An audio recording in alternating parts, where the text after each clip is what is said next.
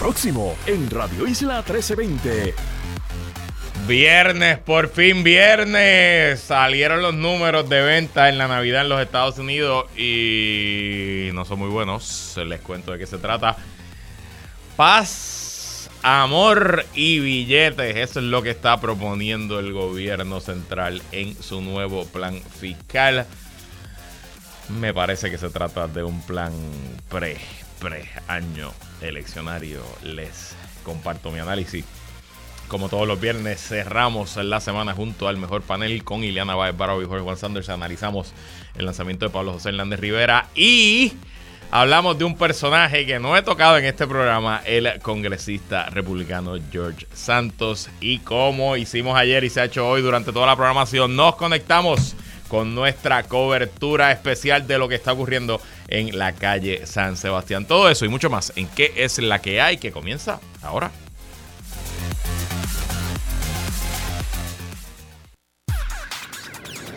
El análisis más potente y completo comienza ahora. Luis Herrero llega prendiendo fuego a los políticos y figuras que se atreven a dañar el país. Radio Isla 1320 presenta ¿Qué es la que hay? con Luis Herrero.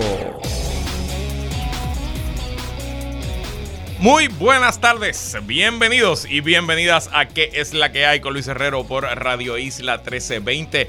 Hoy es viernes Viernes 20. Esto no puede ser verdad. Ya llevan 20 días este año. Viernes 20 de enero del 2023. Estamos en vivo y en directo para todo Puerto Rico por el 1320 AM y su cadena para el mundo a través de radioisla.tv, nuestra aplicación para teléfonos Radio Isla Móvil y en facebook.com diagonal Radio Isla TV. Yo soy Luis Herrero y como siempre les invito a que me sigan en todas las redes sociales twitter.com diagonal L Herrero, facebook.com diagonal L Herrero, instagram.com diagonal L Herrero. Y recuerda que este programa lo puedes escuchar en su formato podcast.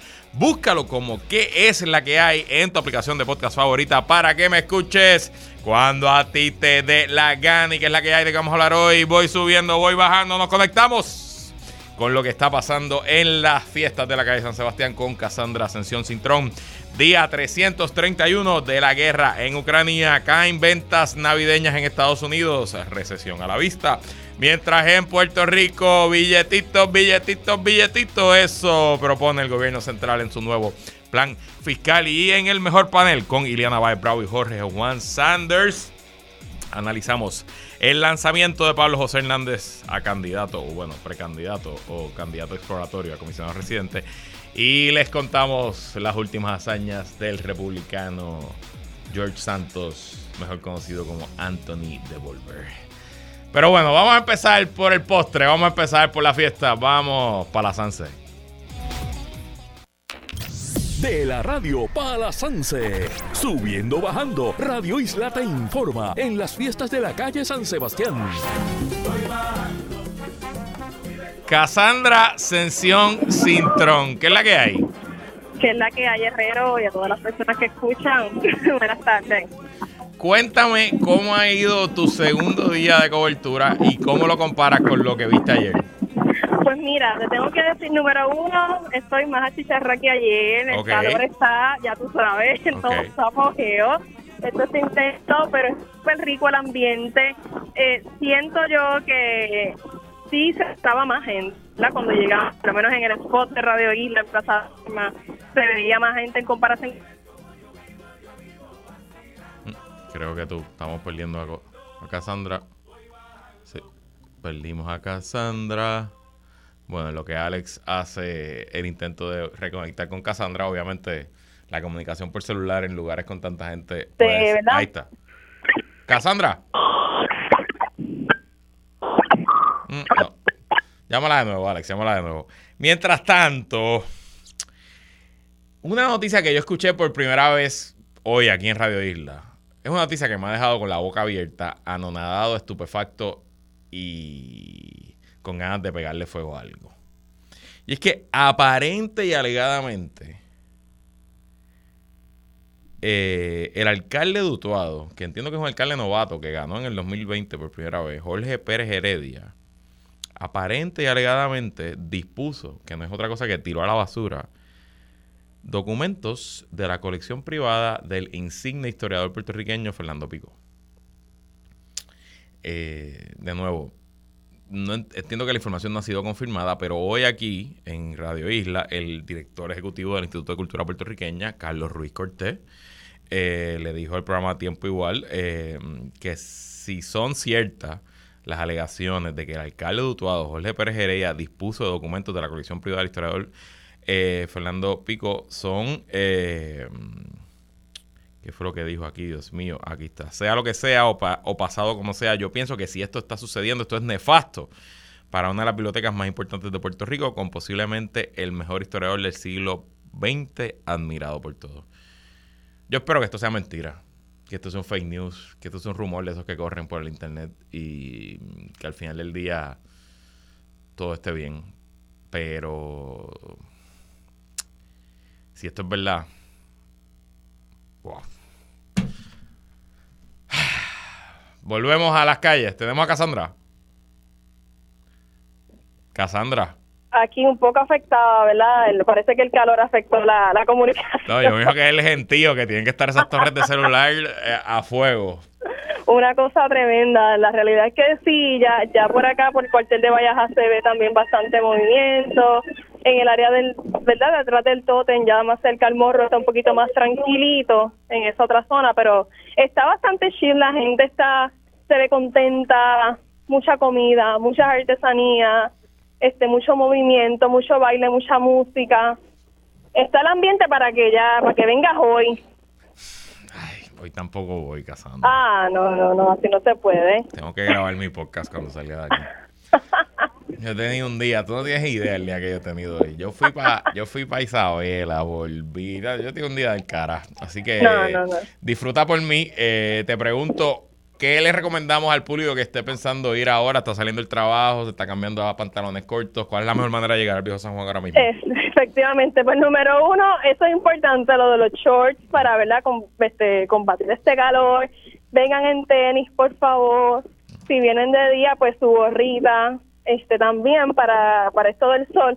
En cuestión del transporte, tengo que decir que pues pueden utilizar de lo más bien el transporte colectivo que está habilitado para las SANSES. Estuve conversando más temprano con varias personas y hasta ahora todo el mundo me ha dicho que el transporte ha fluido súper bien, ha sido bien rápido, está todo funcionando en orden hasta el momento, 10 de 10 en ese sentido. Eh, y te pregunto, ¿qué hay en agenda? ¿Qué, ¿Cuáles son los espectáculos que se presentan esta noche en las distintas tarimas en todo el Viejo San Juan? Ah, pues, no sé, es que te digo que Dale, tírame fiero, tírame fiero, dale, dale, dale. Sí, no, no, o sea, yo sé que, que después de la salsa me tengo que yo también quedar porque es que, imagínate, yo no me quiero no me quiero perder lo que va a haber en la tarde de hoy. Pues mira, te cuento por aquí que por lo menos en la en el área de Plaza de Armas para hoy viernes tenemos por aquí disponible a la orquesta Los Friends tenemos a De Plena Plena y tenemos a Joseph Fonseca. Para toda esta gente que. Uh, eso está duro. Eso está duro para mí. El esqueleto con Joseph Fonseca ahí frente a la alcaldía. Tú lo dices, no lo sabes. Yo sé que tú quieres venir. Luego, en Plaza del Quinto Centenario, vamos a tener por ahí a Plenealo, vamos a tener a Michael Stewart y también va a estar Pedro Capó. Uh. Luego por ahí. Tú sabes que Pedro Capó es mi amigo. Él y yo jangueamos una noche en Ciudad de México hasta las 5 de la mañana, así que somos amigos de por vida. Pero no lo voy a ver No lo voy a ver. Todos queremos hanquear. Pues mira, Pedro Capó es un, tengo que decirte algo, Pedro Capó es un party animal. Ese tipo tiene corazón para el party. Ajá. Ah, no, no, pues nos, nos, apuntamos para el jangueo, nos invitas, por favor. Ah, ok. Luego en Plaza de la Barandilla vamos a tener al Grupo Tabal, vamos a tener a los Plemeneros de Severo y a la Puerto Rican Power. Ok, ahí que, está, ahí que está el sonido de la salsa gorda. Sí, exactamente, que eso es lo que me gusta, ¿verdad? Esa variedad en cuestión de la, de la, de la oferta musical, porque es que hay de todo para todos, que es lo que yo siempre he dicho. Entonces, esto, ya en Plaza Colón va a estar DJ Ecstasy, va a estar Chris Andrew y va a estar Alberto Style y DJ Nel. Ok, so, eh, eh la, la, la, tarima urbana, la tarima urbana es ahí con Cristóbal Colón. Exactamente. Bueno, Así pues. Que va a haber de todo para todos, so no dejen, no dejen de visitar, de apoyar el comercio local y, y pasar, ¿verdad?, un ratito chévere por acá. Bueno, pues Cassandra, te deseo lo mejor. Espero que esta sea tu última transmisión para que puedas tú y Christopher guardar los micrófonos, guardar el equipo y irse a disfrutar de nuestro carnaval, la fiesta de la calle San Sebastián. Gracias por esta cobertura. Claro que sí, Herrero. Gracias a ti y a todas las personas que sintonizan. Bueno, regresando a los temas. Eh, Vamos a la guerra Ucrania. En las últimas 24 horas, hoy se llevó a cabo, llevamos hablando de esto toda la semana, la reunión en la base eh, militar Ramstein en Alemania, base del ejército de los Estados Unidos donde sobre 50 países, sus ministros de defensa coordinan, esta creo que es la octava reunión, sexta, séptima, por ahí, reunión que se lleva a cabo para coordinar la ayuda militar y la expectativa era si este grupo de países aliados a Ucrania iba a llegar a un acuerdo para enviar tanques. Eh, de diseño occidental al ejército ucraniano para ayudarlo ¿no? a romper el, eh, pues el, el tranque, el stalemate que hay ahora mismo en el frente de batalla, pero para la desdicha de Ucrania. No se llegó a ningún acuerdo. Específicamente, mm, Alemania no aceptó por ahora enviar los tanques Leopards, que son tanques de fabricación alemana y que son tanques que múltiples países europeos aliados de Ucrania también tienen ya y que tienen algunos hasta en exceso. Pero como parte del acuerdo de comprarle esos tanques alemanes, que Alemania tiene que aprobar cualquier transferencia de esos tanques de un país a otro. Así que por ahora Alemania no quiere que eso pase y también Estados Unidos declinó hoy de enviar sus tanques Abrams, sus tanques americanos. Así que eh, dentro de todo no son buenas noticias para Ucrania. Eh, no confieso que venía guiando, no he tenido demasiada oportunidad de leer todas las cosas que a mí me gustan leer antes de dar este resumen de Ucrania. Así que probablemente el, viernes, el lunes de la semana que viene tengamos más detalles. Pero sin duda no se puede decir que son buenas noticias. En el frente militar también supuestamente hay medios rusos eh, anuncian que el ejército ruso ah, comenzó hoy una nueva ofensiva en dirección a Zaporizhzhia. Zaporizhzhia es en el sur. Eh, Zaporizhzhia es relativamente famoso porque ahí que está la planta nuclear, que es la más grande de Europa, que ha sido pues uno de los frentes de batalla y de los momentos de mayor tensión en toda la guerra planta nuclear que fue tomada por Rusia al comienzo de la, de la guerra, siendo que a las tres o cuatro semanas ya la habían tomado, eh, y que el frente pues, se ha mantenido estático esencialmente eh, en esa zona. Pues aparentemente hoy Rusia comenzó una nueva ofensiva. No hay confirmación de parte de Ucrania de que esa ofensiva esté ocurriendo, pero sí, ya hay un video por ahí de 50 soldados rusos y tres tanques corriendo esencialmente en un campo abierto y que son destruidos masivamente por artillería ucraniana. El video es, o sea, de un dron, es a distancia, pero es bastante impresionante ver a esos 50 hombres corriendo en ese campo y cómo pues son alcanzados y devastados por la artillería. Así que quizás este es el frente de batalla que Rusia quería abrir nuevo. Veremos cómo eso se desarrolla. Estaremos pendientes en el fin de semana. También en cuanto al ejército ruso, siguen los cambios en la plana mayor del ejército ruso. Hoy se confirmó, el Kremlin confirmó, que el comandante de los escuadrones de tropas de paracaídas, los paratroopers, lo que en ruso le dicen los BDB, que son las tropas más élites, bueno, una de las tropas más élites del ejército y que tiene mayor prestigio y mayor tradición, pues el comandante fue reemplazado. Esas tropas han estado en la, eh, en la en los frentes de batalla en distintos lugares. Ellos tuvieron un rol eh, decisivo en la, el comienzo, las primeras horas de la invasión rusa, donde eh, tropas paracaidistas intentaron tomar el aeropuerto de Ostomel en las afueras de Kiev, fracasaron malamente, murieron la inmensa mayoría de esas tropas, eh, pero siguen teniendo un rol importante, fueron importantes y todavía están siendo importantes en el frente de batalla en Bakhmut, así que veremos qué significa este cambio. Recuerden que al principio de esta semana por tercera vez, si no me equivoco, Putin cambió al comandante en jefe de la operación militar especial, como ellos le dicen eufemísticamente, a su invasión a Ucrania. Y mientras tanto, hoy el jefe del Estado Mayor del eh, ejército de los Estados Unidos, eh, el general Mark Milley, dijo que es muy poco probable desde un punto de vista militar que eh, Ucrania expulse este año a Rusia de todas las pulgadas de territorio ucraniano que Rusia ocupa y dice que es probable que esta guerra termine en una negociación y no termine en el campo de batalla. Eh, ya veremos cómo se desarrolla. Seguimos con ese resumen de la guerra ucrania la semana que viene. Y bueno, hablemos un poquito de economía. Eh,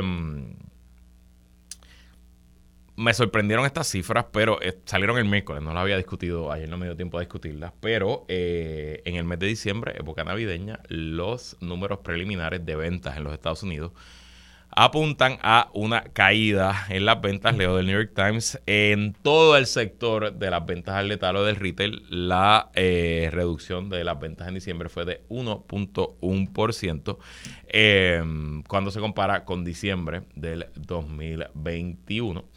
Eh, obviamente, pues el mes de diciembre es el más importante para las ventas al letal. Eh, hay negocios que en el mes de diciembre generan más del 40, el 50% de todas sus ventas y pues lo que le sostiene todo el año y cualquier un mes de diciembre malo para este tipo de negocios pues puede ser eh, devastador para un negocio. Así que también un poco, ¿verdad? La caída en venta se puede explicar aunque bajó también la, la inflación, la inflación fue eh, se redujo en el mes de diciembre, así que técnicamente si la gente está comprando cosas que son un poco más baratas, pues claro, el porcentaje de ventas totales va a disminuir. Pero lo eh, más preocupante de estos números es que em, las ventas cayeron principalmente en eh, tiendas electrónicas, en dealers de carros y en tiendas de ropa. Específicamente las tiendas por departamento vieron una reducción de 6.6%. Una de estas tiendas, Macy's, que no sé si es la más grande, pero de las más grandes en los Estados Unidos, eh,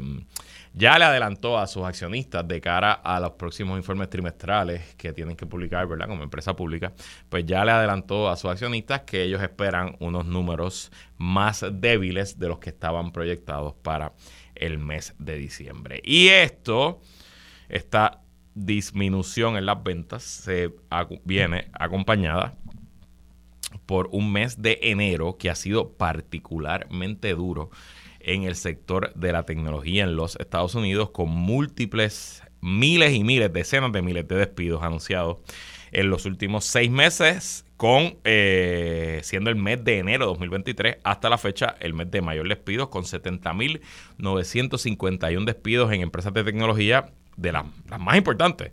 Google, Amazon, Windows, Salesforce, Meta, que es Facebook, eh, Facebook, Instagram, Twitter, que no tiene tantos empleados, pero ¿verdad? interesante, y múltiples negocios más relacionados eh, eh, la empresa a las empresas de tecnología en los Estados Unidos están, están despidiendo empleados. En enero, lo que va de enero, que no ha terminado, ya van 70.951 despidos en el sector de tecnología. En diciembre fueron 27.366. En eh, noviembre fueron 50.276. Eh, y en octubre 23.514. Así que en una suma mal llevada aquí mía, son casi 200.000 personas, 200.000 puestos de trabajo en el sector de la tecnología que han sido despedidos o cancelados en los últimos cuatro meses importante varios asuntos. El sector de la tecnología para la prensa es bien sexy porque, ¿verdad? Todos usamos productos tecnológicos, todos estamos, vivimos pegados a un teléfono. Usted probablemente me está escuchando en un podcast, me está viendo por Facebook, está escuchando por nuestra aplicación. Y como todos interactuamos con ellos, pues nos gusta, o a un, buen, a un gran eh, segmento del público y de la prensa, pues le gusta cubrir, eh, incluyéndome, temas de tecnología y lo que pasa en las compañías de tecnología. Pero la realidad que como por ciento del total, eh, de la economía total, bueno, del empleo total, porque de la economía total sí, las empresas de tecnología pues son las más exitosas de la historia de la humanidad y pues componen un gran por ciento del volumen de la economía, pero del empleo total no son empresas que emplean muchísimas personas. Eh, que en cierto sentido 70 mil despidos en este sector, pues es un punto medio por ciento de medio por ciento del empleo total en los Estados Unidos. Así que no necesariamente porque hay una crisis de empleo en el sector de tecnología, hay una crisis de empleo en toda la economía. Segundo, estas empresas tecnológicas, desde que comenzó la pandemia, casi todas vieron un aumento descomunal en sus ingresos porque las personas comenzaron a usarlas más y eh, correspondientemente estas empresas aumentaron sus plantillas, contrataron cientos de miles de empleados y me parece que la música se acabó, que el pari ya no está, que los ingresos no están ahí y están despidiendo empleados. Y una manera fácil en que una empresa como Facebook, Meta, puede demostrar que sus números y sus ingresos están mejores, bueno, pues despidiendo porque Facebook y Meta siguen vendiendo anuncios como locos, créanme, yo compro muchos de esos anuncios para mis clientes. Eh, el ingreso de cash para estas empresas no necesariamente se ha disminuido, pero si sus costos de empleo bajan, porque despiden 10 mil y pico empleados, pues al final del día, cuando presenten su informe trimestral y después su informe bianual y después su informe anual, eh, pues van a ver mayores ganancias para la empresa, lo que debería redundar en un aumento en el valor de la acción, en el valor de la empresa, etcétera, etcétera. Pero si este, eh, esta red, esta ola de despidos en el sector tecnológico representa un indicador adelantado, como quizás lo fue para la crisis del dot-com bubble, de señales de preocupación en el resto de la economía, pues pudiera ser esto el comienzo de algo más grande. Se lleva esperando una recesión para este año eh, hace tiempo, eh, pero veremos entonces a ver qué ocurre una vez, eh, una vez, este, pues nada, veamos, sigamos viendo los números de empleo y si se mantiene el desempleo a nivel más bajo en la historia, como lo estamos viendo en los últimos, qué sé yo, dos años, tanto en Estados Unidos como en Puerto Rico. Y de Puerto Rico quiero hablar porque aunque parece que hay dificultades en, el, eh, en la economía de Estados Unidos, a juzgar por las expresiones y los planes de nuestro gobierno, en Puerto Rico la cosa va viento en popa. Eh, leyendo del nuevo día.com, plan de ajuste, plan fiscal sin austeridad. Ese es el mensaje del gobierno PNP, casi republicano, conservador, que usualmente hablaba de gobiernos pequeños, pues no. Omar Marrero se sentó con la prensa a adelantarle su plan fiscal, el plan fiscal que el gobierno tiene que presentar este verano, donde le dicen a la Junta, por los próximos cinco años lo que viene es una lluvia de billetes, así que se acabaron los recortes, se acabaron los ajustes y se acabó la austeridad. Leo de El Nuevo Día, el gobierno apuesta a que con la asignación fija de fondos para Medicaid y un nuevo director de la Junta de Supervisión Fiscal podrán dar paso en el nuevo plan fiscal a medidas que ya fueron rechazadas por el ente federal que incluyen asistencia para los municipios y un incentivo para la clase médica del país. En este plan no vas a ver ninguna reducción incremental en los gastos del gobierno. Repito, en este plan no vas a ver ninguna reducción incremental en los gastos del gobierno. Al contrario, lo que se está haciendo es una serie de inversiones históricas para poder garantizar lo que requiere promesa, la prestación de servicios esenciales de manera continua, le dijo Omar Marrero, director ejecutivo de AFAF, la Autoridad de Asesoría Financiera y Agencia Fiscal. La postura del gobierno está cimentada en la asignación escalonada a cinco años de 19.420 millones de dólares de fondos federales al programa Medicaid de Puerto Rico que aprobó el Congreso y el presidente de los Estados Unidos en diciembre del año pasado. Em, ya no se justifican las medidas de autoridad en los desastres naturales, la pandemia y los terremotos. Nos dimos cuenta que los municipios son la primera línea de defensa. Y ahora me voy a poner la gorra de cínico y voy a analizar estas expresiones. Primero, qué bueno que un gobierno conservador PNP está claro que la austeridad no funciona y que ya no estamos para hablar de recortes y de reducir el gasto público y todas esas cosas que, todos esos fetiches eh, que tienen ciertos políticos aquí y fuera de Puerto Rico. Así que me alegro un montón por eso y ese cambio de opinión. Veremos qué hace la Junta. Pero... ¿Qué año es este, Alex? 2023. ¿Y qué hemos venido hablando toda la semana con el lanzamiento de Pablo José? Que este es el año preeleccionario, que en el año preeleccionario uno empieza a ver las movidas, que los políticos se empiezan a acomodar, que si tú corres para esto, yo corro para lo otro. Entonces, si ustedes leen la entrevista del Nuevo Día a Omar Marreo y la entrevista al vocero y la portada del vocero, que es del mismo tema, pero el vocero enfatiza en que el gobierno PNP, el mismo partido que le impuso los recortes a los municipios, en el plan fiscal original de Ricardo Rosselló, aquel famoso jardín hundido, ¿se acuerdan? Pues que el mismo partido, un gobierno del mismo partido, ahora diga no a los alcaldes, hay no es más, no el 100, el 120%. Y yo estoy de acuerdo, créanme, estoy 100% de acuerdo con eso. Pero si Pedro Pierluisi creía tanto en los alcaldes, ¿por qué no pidió el 100% en el 2021 o en el 2022? Bueno, a lo mejor usted me dice, bueno, Luis, porque no estaban los fondos de Medicaid. Y es verdad, tiene razón. Pero, ¿por qué enfatizar tanto ahora?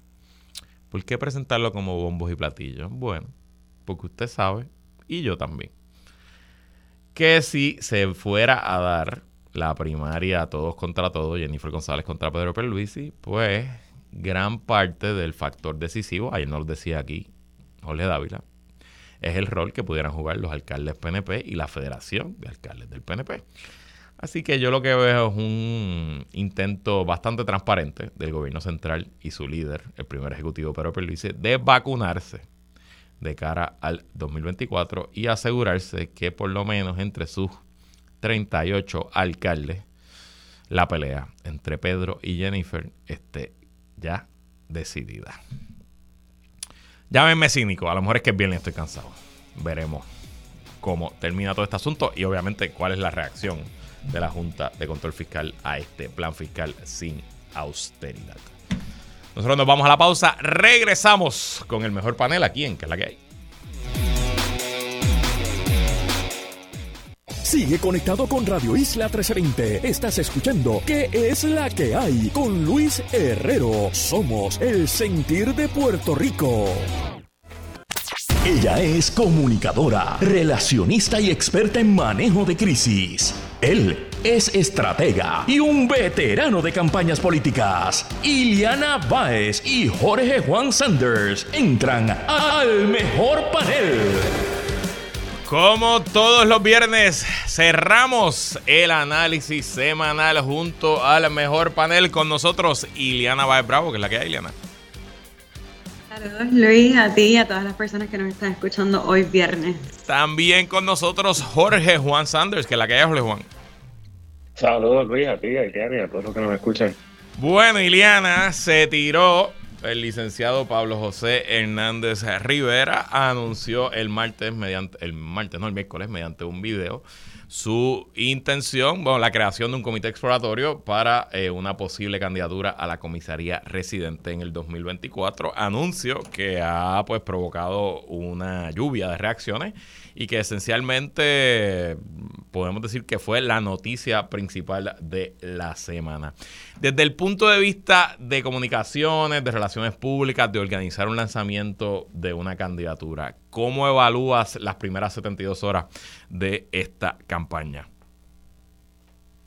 Luis, creo que, que verdad debemos desmenuzar esto un poco, ¿no? En, cuestión de comunicaciones tenemos pues la estrategia, tenemos la forma y también tenemos pues el contenido, ¿no? Y como tú bien dices, eh, si hablamos de estrategia, me parece que hacer el anuncio a través de un video, ¿no? Para que, que, a su vez distribuya en redes sociales, pues sí logró el happening eh, eh, al que cualquier político, cualquier producto en lanzamiento aspiraría, ¿no? Eh, hoy es viernes, seguimos hablando de esto.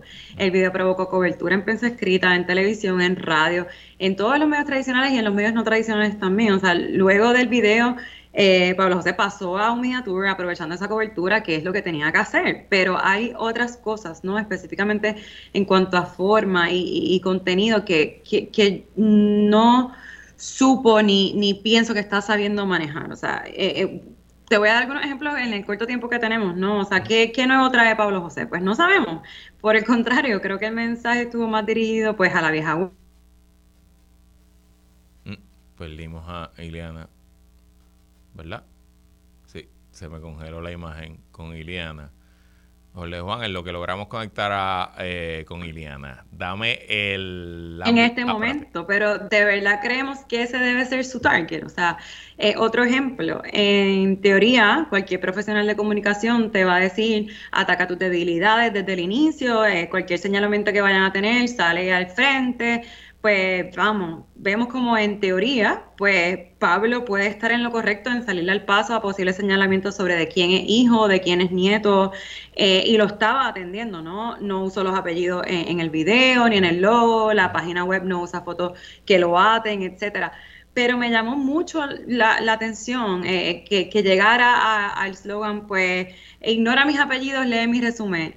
¿What? ¿Por qué? O sea, ¿por qué darle esa connotación negativa? O sea, pienso que, está bien cuando dice, pues yo honro mis apellidos, no puedo decir que no soy nieto de quien soy, no, al momento de que salgan estos señalamientos. Eh, quiero que me conozcan a mí y a mi trayectoria, bien, pero convertirlo en ese eslogan, o sea, casi pareciera que está tratando de desligarse de alguien qué sé yo, acusada de corrupción, cuando no es el caso. O sea, hay, hay asuntos que, que siento eh, que, que, está o no manejando de la mejor forma o desaprovechando. Otra cosa es el, asunto de los recaudos. ¿Por qué sacar tweets?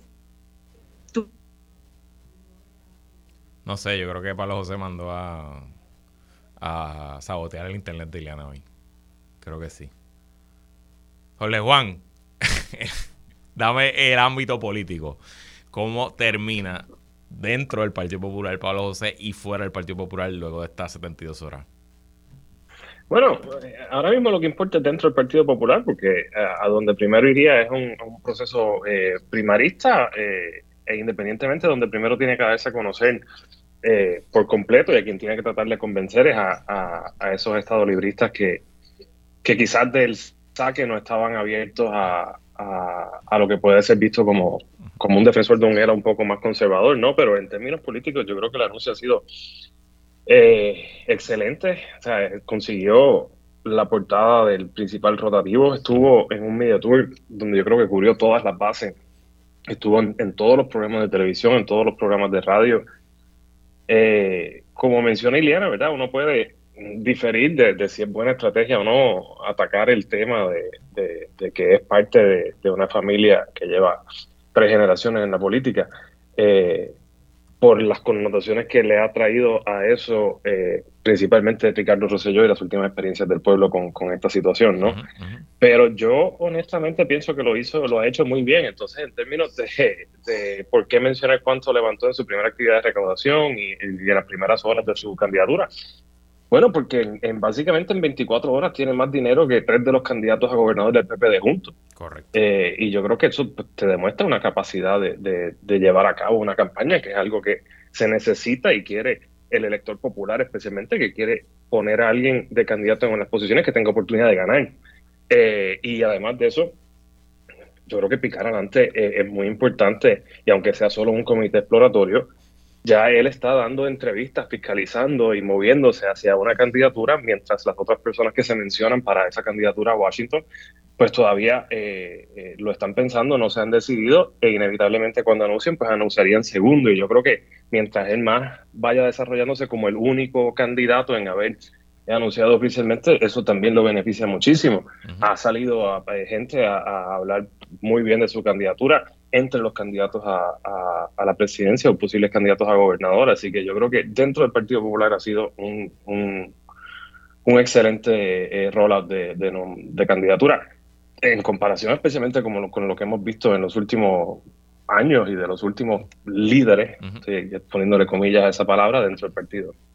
Eh, Ileana, repasando cuando pelimos la comunicación, estaba, ¿verdad? Eh, pues haciendo unos señalamientos que de, del lanzamiento y de la estrategia luego del lanzamiento que quizás no estás de acuerdo. ¿Qué te ha parecido las apariciones públicas, sobre todo mediáticas, de Pablo José? Anoche en Jugando Pelotadura se fue pico a pico, sin perder el, ¿verdad? sin perder la cabeza, pero se fue pico a pico con el licenciado Carlos Mercader, un poquito con Alex Delgado. ¿Cómo, cómo lo has visto y, y qué tú crees? ¿Lo está haciendo bien? ¿Lo está haciendo mal? ¿Debe mejorar? ¿Qué piensas? Pienso, pienso que, ¿verdad? En el caso particular del programa que mencionas, pienso que está bien porque pienso que tú no puedes dejar, ¿verdad? El estilo particular de un programa, tú tienes que, ah, ¿verdad? Que, que, que ajustarte a él, ¿no? Jugando pelotadura en la forma en que trae invitados a ese panel, busca pelear con sus invitados, o sea, y, y, que tú estés en una posición de defenderte, pienso que, la debes aprovechar y si ellos se ponen a pico pico contigo, tú te tienes que poner a pico pico con ellos. Eso no es el asunto. Y creo que lo hizo de una forma bastante calmada, no se agitó, no peleó. Ahora bien, ¿cuál es el problema? Que Pablo José es extremadamente bueno siguiendo sus talking points. Los tiene claro, por lo menos desde mi perspectiva como profesional de la comunicación, puedo identificar, ¿verdad? Los, mensajes que lleva y cómo los lleva. El, el problema que yo le veo a esos talking points es que los tiene que digerir para quien lo está escuchando o para quien lo está viendo. O sea, eh, eh, eh, él puede tener una estructura particular, pero cuando trató de defender el comité exploratorio, que es otro problema que no voy a entrar en el asunto del nombre, cuando trató de defenderlo no lo supo explicar eh, bien, o sea, creo que, ¿verdad? Eh, viendo el, el, asunto, la persona de a pie que está, pues un poco quizás no cogió su lado. Y yo sé que Jorge Juan dice, no, qué chévere, qué bueno eh, señalar lo que es recaudado, lo que dejado de recaudar. Ok, pero que eso le importa al de a pie, o sea, y, creo que en eso es, es lo que está fallando. Y aunque ya nos dijiste que lo importante, y estoy de acuerdo contigo, Jorge Juan, es su posición dentro del PPD. En cierto sentido, la entrada de un candidato que ya demostró que tiene capacidad de levantar dinero, que pues tiene acceso a los medios, que aparenta ser una persona organizada, que, que va a traer el asunto metódicamente a la carrera a Washington. ¿Tú crees que ahora la llegada de Pablo José entra en la ecuación de Jennifer González y quedarse en Washington, retar a Pierluisi y sobre todo le cambia el timing? Ella quizás estaba pensando que tenía hasta fin de este año. Ahora tiene más tiempo, menos tiempo, se queda igual. ¿Qué, qué te parece? Eh, mira, eh, primero para tocar el último tema, yo sigo diciendo que es buena idea porque es para los opinion makers que sepan que no es un muchacho que no puede levantar chavo, que en un día ya tiene más que todos los otros candidatos a gobernador y a los populares le dicen, mira, es una candidatura que tiene oportunidad. Eh, así que yo creo que eso lo, hizo bien. Este, en cuanto llego, no, yo no creo que el anuncio de Pablo José va a cambiar en nada su, su estrategia. Los números que ella le deben importar son los números de ella y los números de Pedro. Eh, y obviamente los números de dinero de ella y de Pedro, considerando que, no es tan fácil mover el dinero que ella ha levantado para Washington para una candidatura a gobernador y que el gobernador ya se acerca a los 2 millones en, dinero en, el banco, ¿no? Eh, en términos de su calendario tampoco, o sea, yo creo que, como te decía, eh, tanto el target del anuncio como las repercusiones del anuncio son más sentidas dentro del partido que fuera y la candidatura de Jennifer a Washington o la comisionada reciente o de, correr para gobernador, yo creo que depende de unos factores mucho más importantes eh, que este y no creo que se haya afectado por el anuncio de Pablo José de verdad. Lo que yo sí creo, y, me parece que tu análisis es, bastante, es bastante certero, Juan, es que hoy con, con el anuncio de Pablo se soltaron, se soltó el primer disparo de las candidaturas, ¿no? Y creo que quizás no afecta a Jennifer, pero afecta a todos los demás y probablemente veremos más temprano, más anuncios de lo que quizás hubiera pasado un año normal. Recuerden, las candidaturas no abren, si no me equivoco, hasta el 15 de octubre o hasta el 15 de noviembre y no cierran hasta el 31 de diciembre, o sea que todavía falta montones y, y falta después del año electoral. Eh, pero ya hay movimiento y por algo es un refrán, el que da primero da dos veces y en cierto sentido... Eh, hay un privilegio de ser el first to market y ese privilegio se lo llevó Pablo José hoy si Pablo José hubiera hecho este anuncio después de que anunciaran todos los candidatos a gobernador del PPD, pues probablemente se hubiera perdido y no hubiera tenido la repercusión que tuvo. Así que el timing es súper importante en la política y en la vida, y en esta yo se la doy a Pablo José.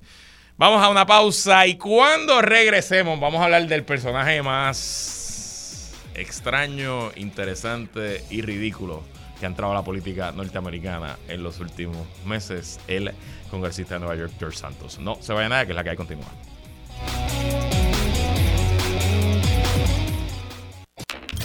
De la radio para.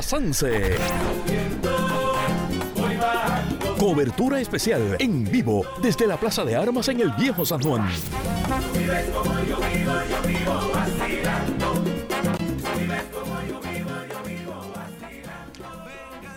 Regresamos y seguimos conversando con Jorge Juan Sanders e Iliana Baez en el panel, el mejor panel. Bueno, hay una nueva figura en la política norteamericana que resulta que ha hecho muchas cosas en la vida, desde ser un banquero exitoso de Wall Street, estudiar en prestigiosas universidades eh, administrar una organización sin fines de lucros pro mascotas, eh, bailar eh, como trapesti y transformista en Brasil y tener múltiples nombres. Se trata del congresista George Santos, que ganó una silla muy importante, una silla que era de demócratas en, Long, en Long Island y pues le dio uno de los seis votos que necesitó Kevin McCarthy para tener su mayoría en el Congreso.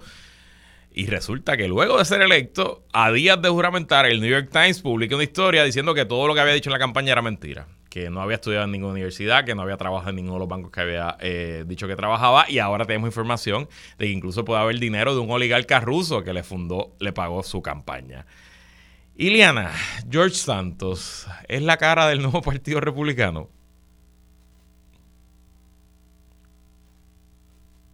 No, no sé. Hoy hay, hoy hay Hoy hay sabotaje con, hoy hay sabotaje con Iliana. Bueno, Jorge Juan, a ti te veo y te veo moviéndote, así que sé que estás ahí. ¿Qué pasó aquí? No hubo position research con George Santos. ¿Cómo es que una campaña que, que gastó millones de dólares, la campaña del congresista demócrata, nunca, nunca salieron estas cosas ante las elecciones? Bueno, y, antes de entrar en, la campaña del, demócrata, eh, la propia campaña de, el congresista Santos eh, llevó a cabo lo que ahora le llaman estudio de vulnerabilidad. Eh, y, había encontrado tanto lo de la acusación en Brasil como lo de que había estado casado con, una mujer y, poca evidencia o ninguna, obviamente, de, los, de los títulos universitarios que no existen. Y en ese momento, eh, lo que leí, por lo menos en, la prensa, es que él perdió casi todos los, los suplidores de campaña que tenía. Porque básicamente, pues, por esto mismo, por decirle que si continuaba con su aspiración iba a terminar siendo eh, eh, un ridículo nacional, aparte de lo que le podía costar al Partido Republicano. Eh, y esta información, según el New York Times, le llegó y le constaba al momento de la elección al círculo más cercano de Kevin McCarthy, el hoy líder de la, de la Cámara de Representantes del Congreso Federal. así que tiene que haber un, elemento de, autocontrol y, de poder eh, sentir eh, eh, orgullo o mínimamente no sentirte abochornado de lo que estás presentándole al pueblo. Entonces, si por meses antes de la elección sabían lo que esta persona, cuál era su verdadero historial y dejaron que corriera todavía al mismo Partido Republicano y a esa gente cercana que sabía, le cae mucha culpa. Obviamente del lado demócrata es, básicamente un malpractice, o sea, el opposition research de la campaña demócrata también encontró varios de estos señalamientos. Encontraron lo de Brasil, encontraron lo de que había estado casado, encontraron lo de que no había sido, obviamente, capitán del equipo de voleibol eh, de una de las universidades porque ni había ido a la universidad y decidieron enfocarse en su, en su apoyo a, la eliminación del derecho al aborto y en otros temas que ellos encontraron eh, que eran fringe, eh, básicamente a, atarlo a Trump y a los temas trumpistas, ¿no? atacarlo por trumpista y no por, por, ser un completo eh, fraude.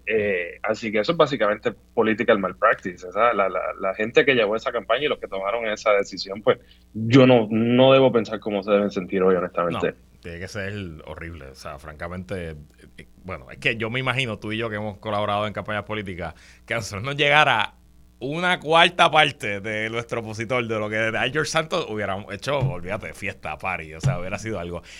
Y te pregunto, Iliana, ¿qué responsabilidad, si alguna, tiene la prensa aquí? Porque, ¿verdad? Al final del día es la prensa quien fiscal. Para algo existe la prensa, ¿no? Para fiscalizar y descubrir cuando los políticos son mentirosos. Porque aquí nadie se dio cuenta. Bueno, eh, Luis, o sea, la prensa tiene una responsabilidad, pero también tiene una realidad de recursos, ¿verdad? Asuntos eh, que, que, que, que, se atienden en el día a día de los medios de comunicación.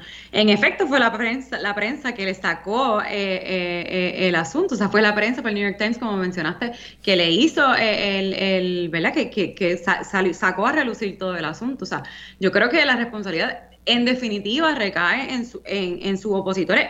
Oye, recae en su partido primero que lo dejó correr, que miró, decidió mirar hacia un lado, decidió no, no, no prestarle atención a estos asuntos como no le prestaron atención a muchas otras cosas, ¿verdad? Porque en el Partido Republicano hay candidatos y hay candidatos.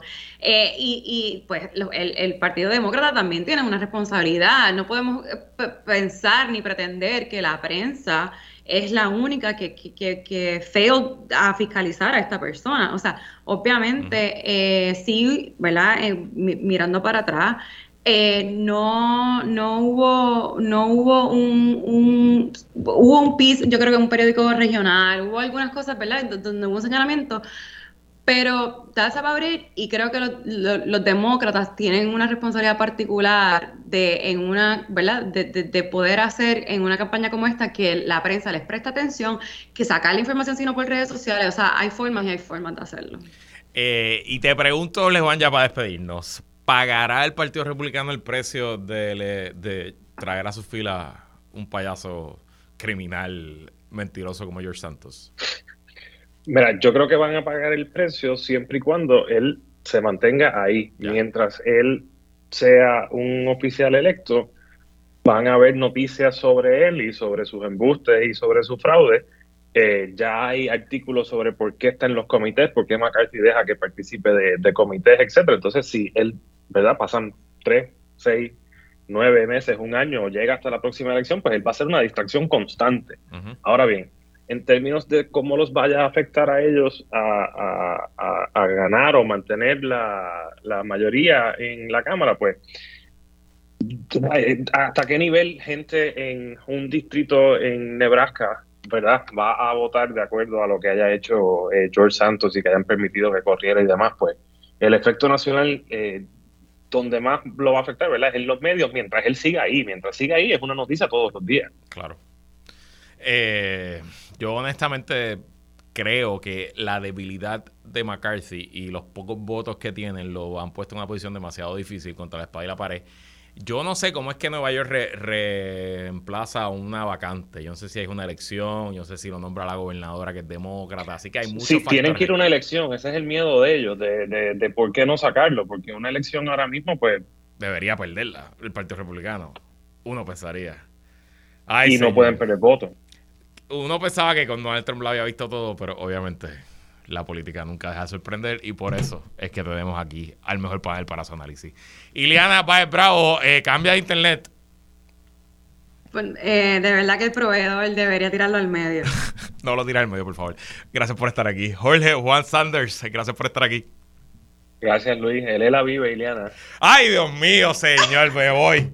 Hasta aquí esta edición y esta semana de qué es la que hay con Luis Herrero. Como, siempre, como siempre, agradecido de su sintonía y patrocinio. Y si usted va subiendo o va bajando, pásela bien, cuídese mucho. Y quédese con nosotros que la mejor programación y análisis de la radio puertorriqueña continúa en Radio Isla 1320. Buen fin de semana.